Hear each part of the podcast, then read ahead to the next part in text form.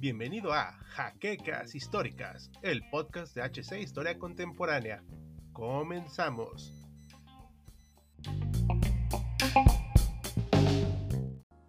El jazz sonaba con estribor en un abarrotado club nocturno en la esquina de una de las avenidas más importantes de la ciudad de Nueva York. Es una medianoche fría, pero voluminosa en cuanto a la luz, al sonido y a las respiraciones encontradas en diferentes bailarines que danzan al ritmo del indie hop con total ahínco y alegría. La guerra recién terminó con una victoria económica atronadora en los Estados Unidos y la gente lo sentía, lo vivía y lo adoraba. Todo era alegría, fiestas deslumbrantes, alcohol, dinero y excesos. Bienvenidos a los felices años 20.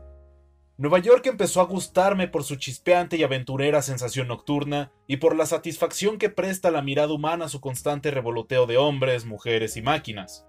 Gustaba de pasear por la Quinta Avenida y elegir románticas mujeres de entre la multitud, imaginar que dentro de breves minutos irrumpirían su vida sin que nadie lo supiera ni lo desaprobara.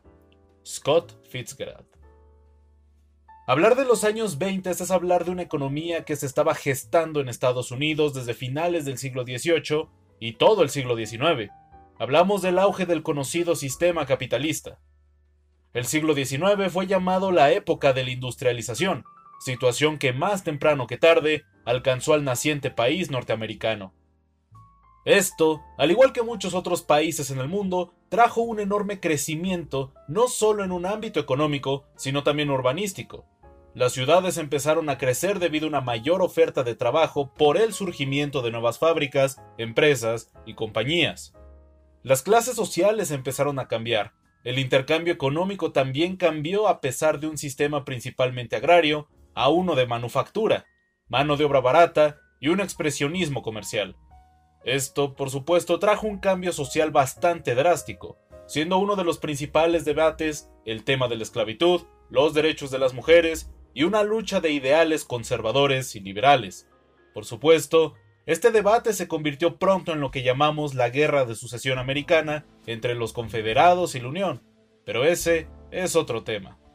Aunque es digno de señalar un antecedente que marcaría buena parte de los primeros años del siglo XX, la prohibición del alcohol. Como muchos productos, con el surgimiento de las empresas, el alcohol empezó a comercializarse y a haber una mayor oferta y por supuesto, la demanda del producto no se hizo esperar. Los conservadores, principalmente la Iglesia, condenó esta práctica y la empezó a denigrar argumentando que el alcohol solo era para la clase obrera, es decir, clase sin escrúpulos ni salvamento económico. Aquí podemos notar una fuerte diferenciación de clases que más tarde se separaría aún más. Otro tema bastante importante de recalcar en Estados Unidos es el tema de la inmigración fenómeno que constituye buena parte de su historia, su cultura y por supuesto su economía. La causa de esto fue básicamente la naciente economía de un país que estaba otorgando oportunidades y se estaba constituyendo, pues como una nación sólida. Además de las constantes guerras que se estaban gestando en Europa, es así que para inicios de 1900 habrá colonias irlandesas, italianas, chinas, alemanas y por supuesto latinas, de hecho, fue precisamente en ese año cuando se originó la famosa concepción del sueño americano. Lastimosamente, este sueño nunca lo fue para todos. En un principio el sector agrario estaba pasando serias complicaciones por su baja demanda y su abaratamiento gracias a las grandes corporaciones. No solo eso, ya que hubo una gran cantidad de obreros cuyo salario no les permitía vivir ni decentemente con las grandes economías que se estaban gestando. Pero había una especie de lucha moral también, la cual estaba encabezada por el alcohol. Estados Unidos en un inicio se intentaba integrar como un país moderado y de buena moral, valores y por supuesto fe cristiana. Esto después de todo no se pudo conseguir. La causa, los Estados Unidos era mayoritariamente un país de inmigrantes. Esto trajo consigo un alza en el consumo de alcohol para inicios de 1900 y la importación de nuevos productos como el whisky o el tequila. Esto fomentó la fundación de los dichosos salones, donde el alcohol, el juego, la prostitución, las peleas, las drogas y los malos vicios eran el pan de cada día. Fue así como surgieron numerosas campañas para la prohibición, la regulación del alcohol como lo fueron la ASLA o el movimiento de la templanza. A pesar de tener fuertes partidarios, no consiguieron aplacar el consumo masivo de alcohol, aunque cada vez estaban más cerca de secar al país. Todo esto se potenció drásticamente con la llegada y conclusión de la Primera Guerra Mundial, situación en la que centenares de migrantes se mudaron a los Estados Unidos. La diferencia ya estaba clara, era el centro urbano, lugar mestizo donde la fiesta, las malas costumbres y el libertinaje estaban a la orden del día regidos bajo los frutos del satánico alcohol, y eran los medios rurales, lugar donde se aglomeraban los americanos de sangre pura, de buenas costumbres, conservadores, intachables de fe, fruto de la verdadera independencia estadounidense. Como se puede apreciar, el tema del alcohol y la fiesta denota ideologías más profundas y que engloba buena parte de las divisiones gestadas en un país que se estaba consolidando como multidiverso, ajeno a lo que en un inicio muchos estadounidenses tenían contemplados como futuro. Pero eso no es de extrañar, pues múltiples grupos xenófobos empezaron a surgir, siendo el Ku Klux Klan uno de los más famosos. Otra cosa a destacar y que ayudó a la prohibición del alcohol fue la campaña intensiva en contra de todo producto alemán y del eje central, siendo el alcohol el principal afectado. No solo eso, sino que la ASLA empezó a promover que el alcohol era malo para los soldados estadounidenses, por lo que manipulando el patriotismo de la gente, empezó a hacerse prohibiciones en numerosos estados. Otro punto que condujo a la prohibición del alcohol fue impulsado por el movimiento de la templanza, organización liderada casi siempre por un grupo de mujeres que protestaban que el alcohol hacía que sus maridos se volvieran más violentos y aumentara así la violencia intrafamiliar, la adicción de los esposos y por ende un menor ingreso en su economía. Con la finalización del conflicto, curiosamente las cosas no mejoraron socialmente en los Estados Unidos.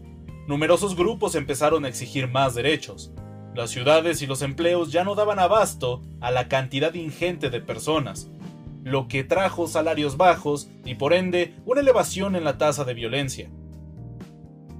Por supuesto, numerosos grupos empezaron a aprovechar eso para culpar al alcohol, cosa que funcionó, ya que en 1920 se promulgó la famosa ley seca, cuyo fin era volver a los valores tradicionales y americanos y activar un Estado conservador y un plan americano del empleo, cuyo propósito era eliminar el sindicalismo, pues no era patriótico.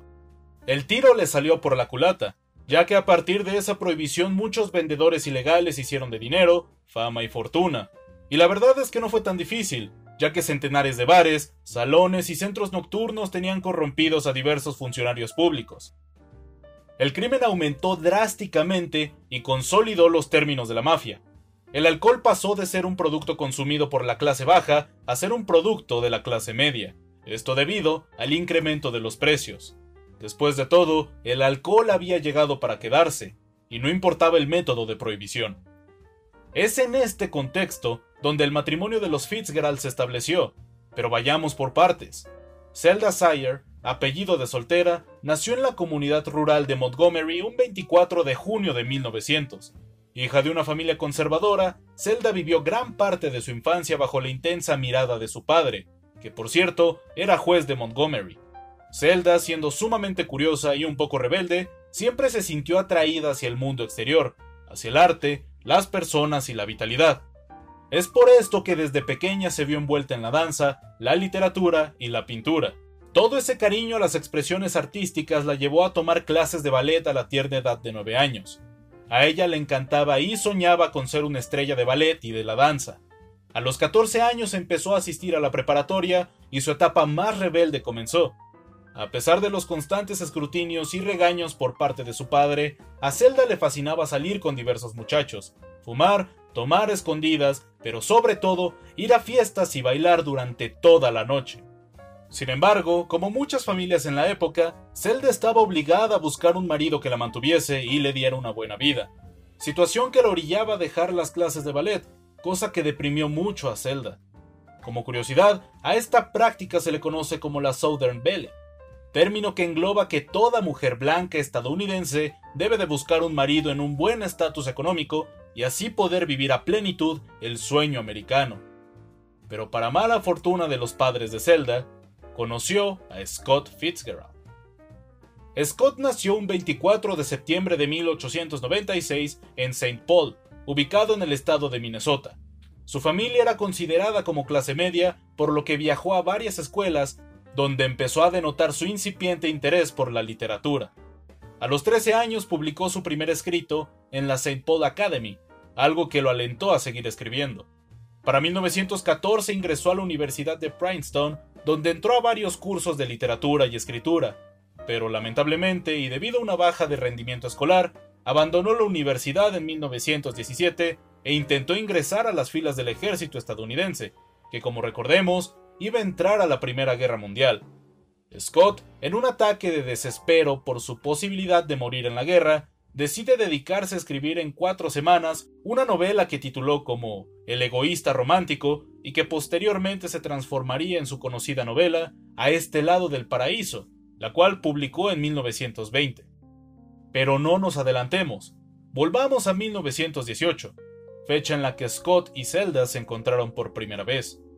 Muchos comparan el primer encuentro de los dos escritores con el encuentro de Gatsby y su eterno amor, Daisy. Como bien dicen, la realidad inspira la fantasía. Era julio de 1918 en la ciudad natal de Zelda, cuando Scott fue reclutado en la base de Sheridan como subteniente de infantería. Recientemente Scott había terminado una relación con uno de sus amores universitarios, Ginevra King, un artista debutante en la ciudad de Chicago y de las altas esferas aristocráticas. Para Scott, la mujer le cambió la vida y el ideal de mujer perfecta, cosa que se vio reflejada en numerosos personajes, siendo la más famosa la ya mencionada Daisy Buchanan. No solo eso, ya que Ginebra King fue la introducción a Scott en el mundo flapper. Hablar de las flapper es hablar de un ícono de moda de los años 20. Si bien los orígenes de este estilo son bastante diversos, se entiende al género como una búsqueda por la libertad, la no represión, la apreciación por los derechos y la igualdad de las mujeres. Esto también derivó por el estrés y el trauma de la Primera Guerra Mundial. Como bien sabemos, con el surgimiento de las guerras, el reclutamiento se volvió parte esencial de la vida cotidiana, por lo que muchos hombres tuvieron que ir a la guerra y abandonar su vida hogareña y laboral. Para mantener una economía estable, las mujeres empezaron a encontrar más fuentes de trabajo en fábricas y empresas. Esto trajo cambios a la moda, ya que las mujeres empezaban a querer una ropa más cómoda y laboral, por lo que la eliminación del corsé, cortesía de Coco Chanel, los vestidos voluptuosos y los peinados extensos fueron esenciales. Al ser parte de un sistema laboral, las mujeres también empezaron a experimentar los momentos de ocio y diversión en diferentes tabernas, salones y bares. Empezaron a beber voluptuosamente, a bailar al ritmo del jazz, a divertirse y poder ser ellas mismas. Por ende, la moda flapper fue un movimiento social que revolucionó el rol de las mujeres al pasar de ser un ama de casa a un verdadero ícono de los locos años del jazz. Pero volvamos a Montgomery. La llegada de los soldados estadounidenses a las afueras del pueblo, que para ese momento eran considerados héroes, levantó un revuelo entre las principales jóvenes de la época, quienes veían en ellos una forma de libertad, aventura y también peligro. Zelda no fue la excepción, por lo que empezó a frecuentar las diversas fiestas que se hacían en honor a los soldados. En una de ellas se encontró con Scott Fitzgerald. Muchos cuentan que fue un amor momentáneo, instantáneo, loco y fugaz, Bailaron durante toda la noche, dejando de lado a muchos pretendientes de Zelda. Esa misma noche, iniciaron su romance. La joven enamorada era una persona sumamente extrovertida. Frecuentaba las fiestas, bailaba, tenía montones de pretendientes, pero sobre todo le gustaba la diversión. Scott vio en ella una personalidad bastante semejante, única y diferente a muchas otras mujeres de la época, quienes todavía tenían arraigadas costumbres bastante conservadoras. Zelda era la definición en persona de la época, y eso le encantó a Scott. Pues bien, los siguientes días Scott solía salir a escondidas del campamento de infantería para pasar el tiempo con Zelda, cosa que desagradaba bastante a su padre, que no veía en Scott un buen partido para su hija. De hecho, cuentan que la primera vez que Scott fue invitado a la casa de Zelda, el padre empezó a discutir tan violentamente con su hija que casi se agarraron a golpes. Aún así el romance continuó. Desde los inicios del noviazgo, la relación se volvió algo tóxica, pues Zelda le gustaba salir con otros hombres, por una parte para divertirse y por otra para provocar los celos de Scott, que la verdad eran bastante fuertes. Aún así el vínculo continuó por un tiempo. Para 1919, la conocida Gran Guerra llegó a su fin sin que Scott, para alivio de este, fuera a combatir en el continente europeo. Pero el campamento de infantería fue desmantelado y Scott tuvo que marchar hacia Nueva York con el fin de ganarse la vida como escritor. Zelda, al verse nuevamente soltera, empezó nuevamente a frecuentar a jóvenes, a tener relaciones con ellos e ir a numerosas fiestas. El noviazgo a distancia igualmente fue sumamente malo, cuando Zelda le enviaba cartas a Scott con objetos pertenecientes a sus pretendientes, lo que provocaba que, en múltiples ocasiones, Scott terminara con ella y luego volviera abruptamente. Scott tampoco se quedaba atrás, ya que también solía ir a múltiples bares nocturnos, se emborrachaba, se drogaba y también tuvo a sus pretendientes. De hecho, hubo un intento de matrimonio entre Scott y Zelda a finales de 1919, pero como Scott con esfuerzos apenas se podía mantener a sí mismo, Zelda tuvo que romper el compromiso. Todo esto comenzó a cambiar a partir de 1920, año en el que, como ya comentamos, se publicó la primera novela de Scott, A este lado del paraíso. La novela fue un hit en la sociedad neoyorquina y logró que Scott obtuviera dinero para por fin establecer una vida decente y estable así que lo primero que hizo fue ir a Montgomery y avisarle a Zelda de su publicación. Para finales de marzo de 1920, Zelda viajó hacia la ciudad de Nueva York, donde el 3 de abril de 1920 concretó su matrimonio en la Catedral de San Patricio, uno de los edificios más emblemáticos de toda la ciudad, donde estuvieron acompañados por la cantidad ni nada más ni nada menos que de ocho invitados, entre las que por supuesto no se encontraba el padre de la novia. Durante los primeros días de su matrimonio, los Fitzgerald se hospedaron en el Hotel Biltmore, donde empezaron a hacer fiestas masivas con numerosas celebridades. Estas fiestas pronto se volvieron icónicas en toda la ciudad, y pronto muchas más siguieron su ejemplo. Aunque la fiesta no quedó excluida en el Hotel Biltmore, ya que Zelda y Scott empezaron a hacer estragos en toda la ciudad de Nueva York. Uno de los ejemplos más famosos fue cuando Zelda decidió bañarse en la fuente de Union Square. En un deseo por intentar escribir su nueva novela, que ya estaba siendo sumamente cotizada por las editoriales, el matrimonio Fitzgerald alquila una casa de campo en las afueras de Westport, Connecticut, con el fin de obtener un poco de tranquilidad. No lo consiguen, ya que las fiestas se trasladaron con ellos, para dicha, pero también roces, del joven matrimonio. Fue en esta época cuando los Fitzgerald empezaron a tener serios problemas en el matrimonio, principalmente en una cosa, la vida hogareña.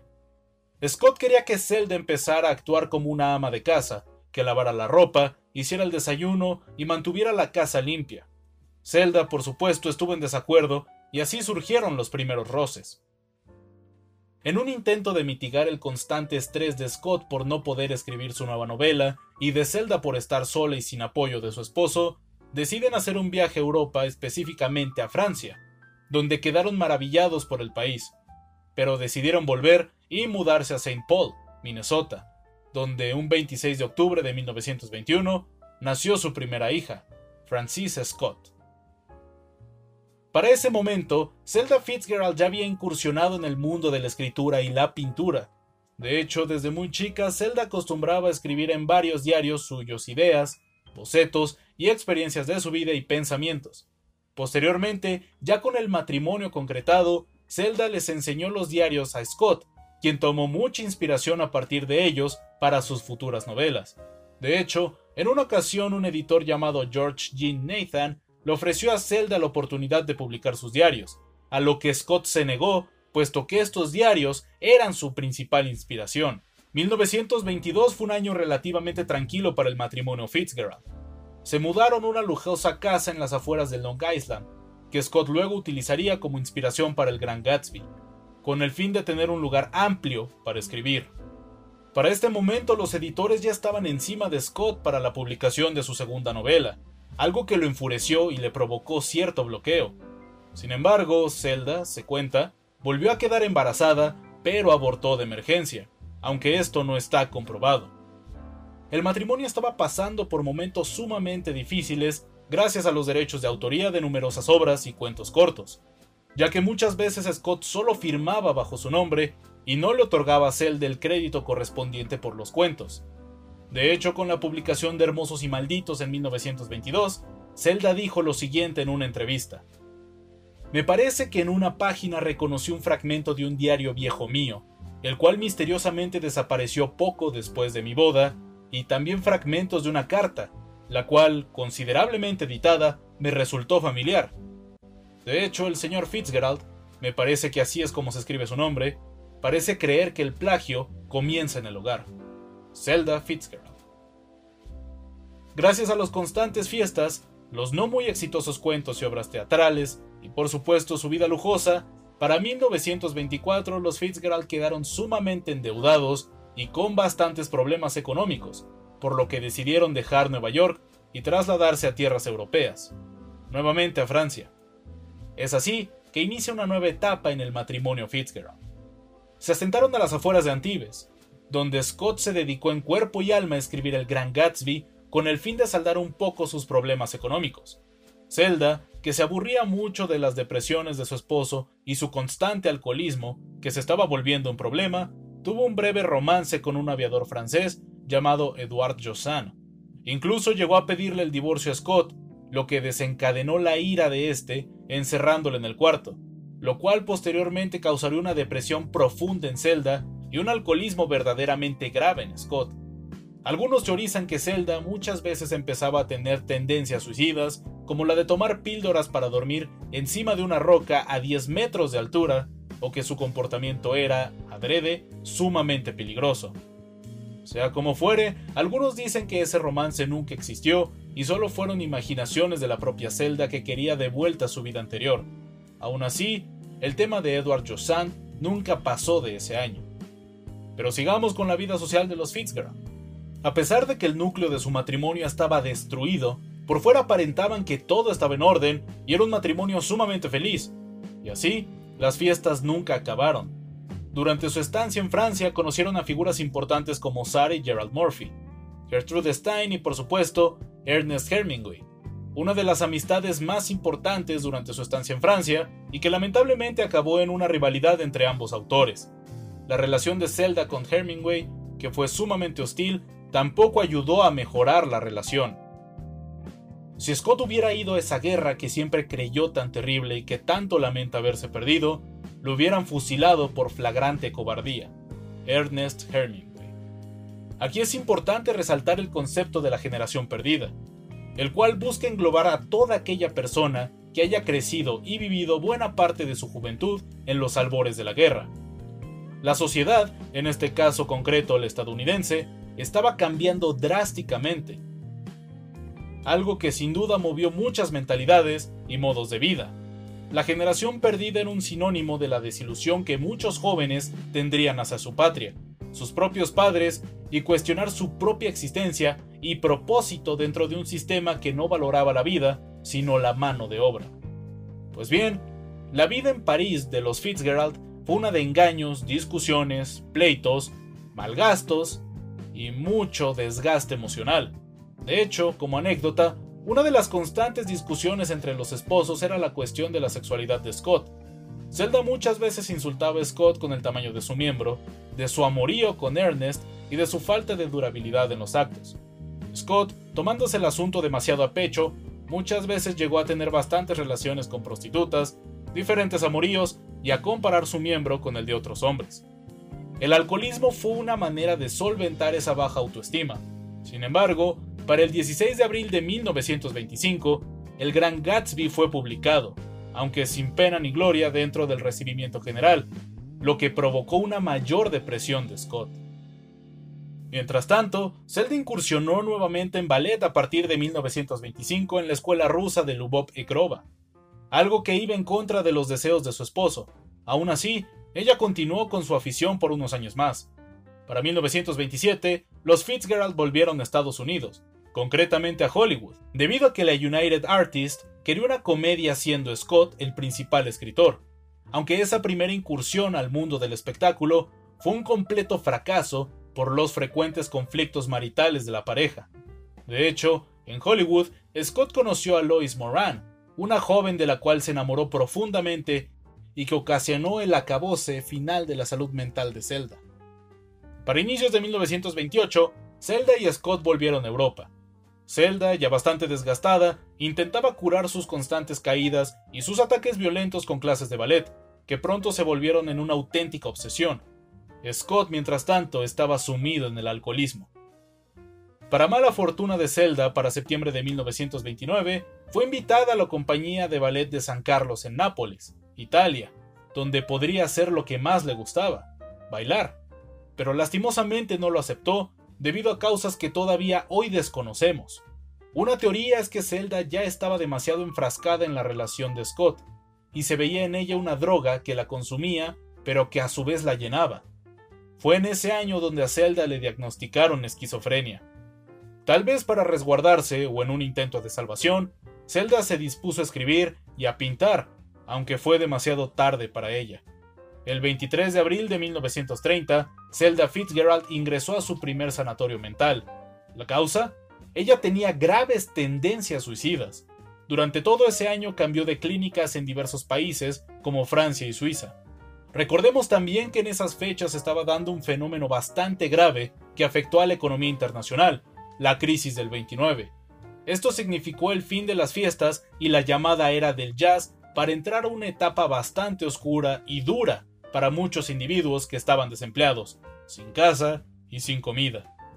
Si el sueño americano ya estaba poniéndose en cuestión, con este crack se rompió por completo. Esto en cierta medida también afectó a la familia Fitzgerald, tanto en su salud emocional como en la económica.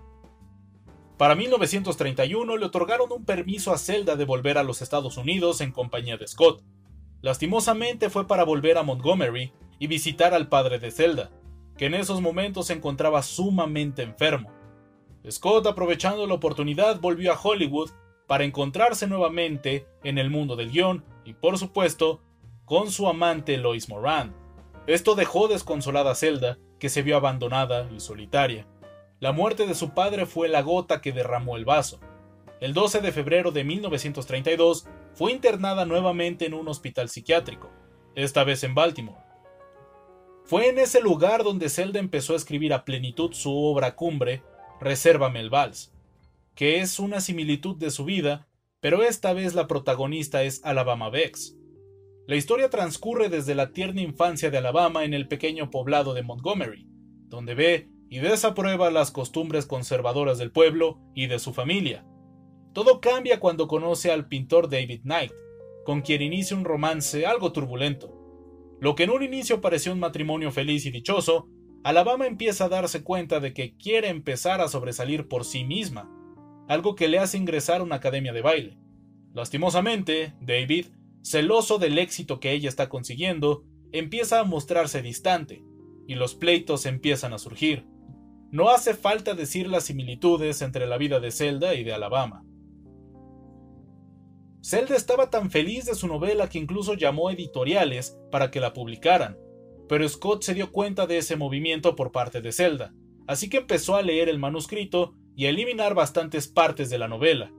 La razón fue que había varias similitudes entre Reserva el Vals y la nueva novela de Scott titulada Suave es la noche por lo que Scott empezó a modificar drásticamente la novela de Zelda para que las ideas de ella pasaran directamente al libro de Scott. Para mala fortuna de Zelda, la novela fue escasamente recibida y la recepción bastante tibia.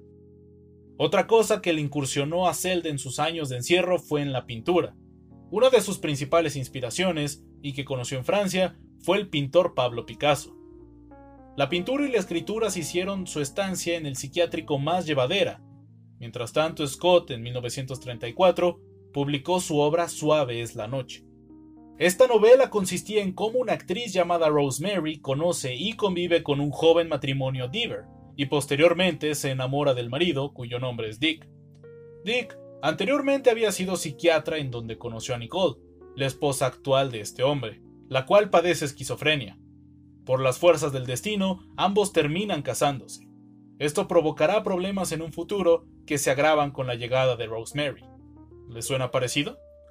Para 1937, Scott incursionó de lleno en Hollywood y mediante un contrato con la empresa MGM para revisar y complementar un guion de la película Un Yankee en Oxford, estrenada en 1938 y con un éxito apenas moderado, Ese mismo año empieza a incursionar en un nuevo guion, una adaptación de Tres Camaradas, que fue la primera película en llamarse el crédito total como guionista. En 1939 escribió el guion de la película Infinity y Madame Curie de 1943, aunque el guion no terminó de convencer a los productores. Para ese momento, la salud de Scott Fitzgerald estaba sumamente débil, y en múltiples ocasiones sufrió recurrentes infartos que lo llevaron al hospital. Fue en esa época donde conoció a la columnista Sheila Graham, la última persona de la cual Scott estuvo enamorado. Scott vivió los últimos años de su vida al lado de Sheila, aunque malas costumbres nunca mueren, y los celos fueron una constante recurrente en el matrimonio de Scott y Sheila, además de que Scott muchas veces se drogaba para sentirse mejor. Las borracheras seguían siendo una constante en la vida de Scott, algo que desesperaba a Sheila. Para 1939, ella lo dejó a su suerte. La historia de Zelda y Scott termina en una autodestrucción mutua. Scott, al verse solo y desamparado, intenta por todos los medios dar de alta a Zelda, cosa que consigue, y como en los buenos tiempos deciden emprender un viaje para recuperar la relación, si es que se podía llamar así. Pues bien, ambos viajaron hacia tierras cubanas, donde en lugar de mejorar la relación, salieron sumamente dañados tanto física como mentalmente. Aún así decidieron intentar de nuevo la ciudad de Nueva York, quizá para recuperar viejas glorias, pero tanto ellos como la ciudad habían cambiado drásticamente. Eran los finales de los años 30, una segunda guerra mundial se avecinaba en el horizonte y la economía seguía andando por los suelos. Lo que antaño eran fiestas, ahora era tristeza, desempleo y pobreza.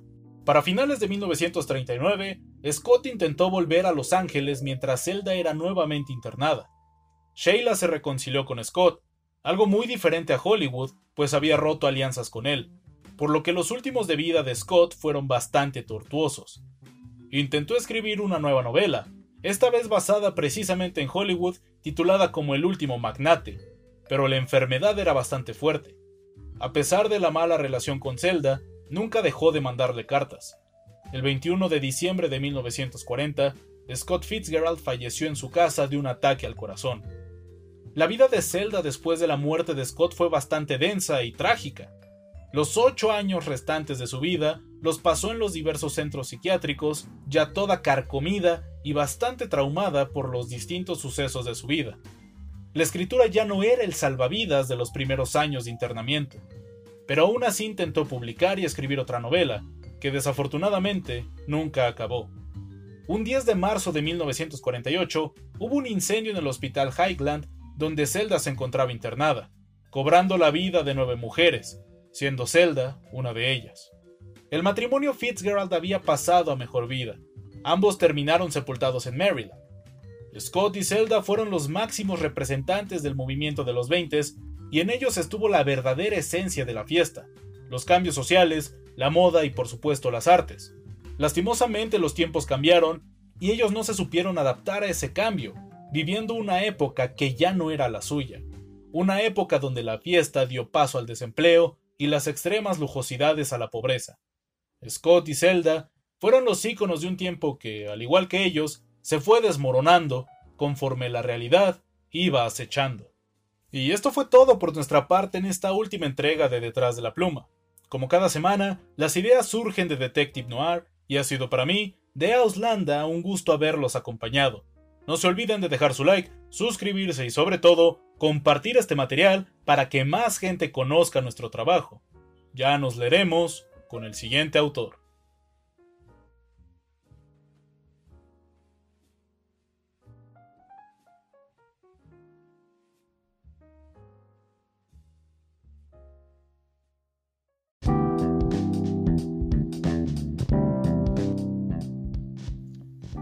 Esperamos la siguiente semana en un nuevo episodio de Jaquecas Históricas, el podcast oficial de HC Historia Contemporánea.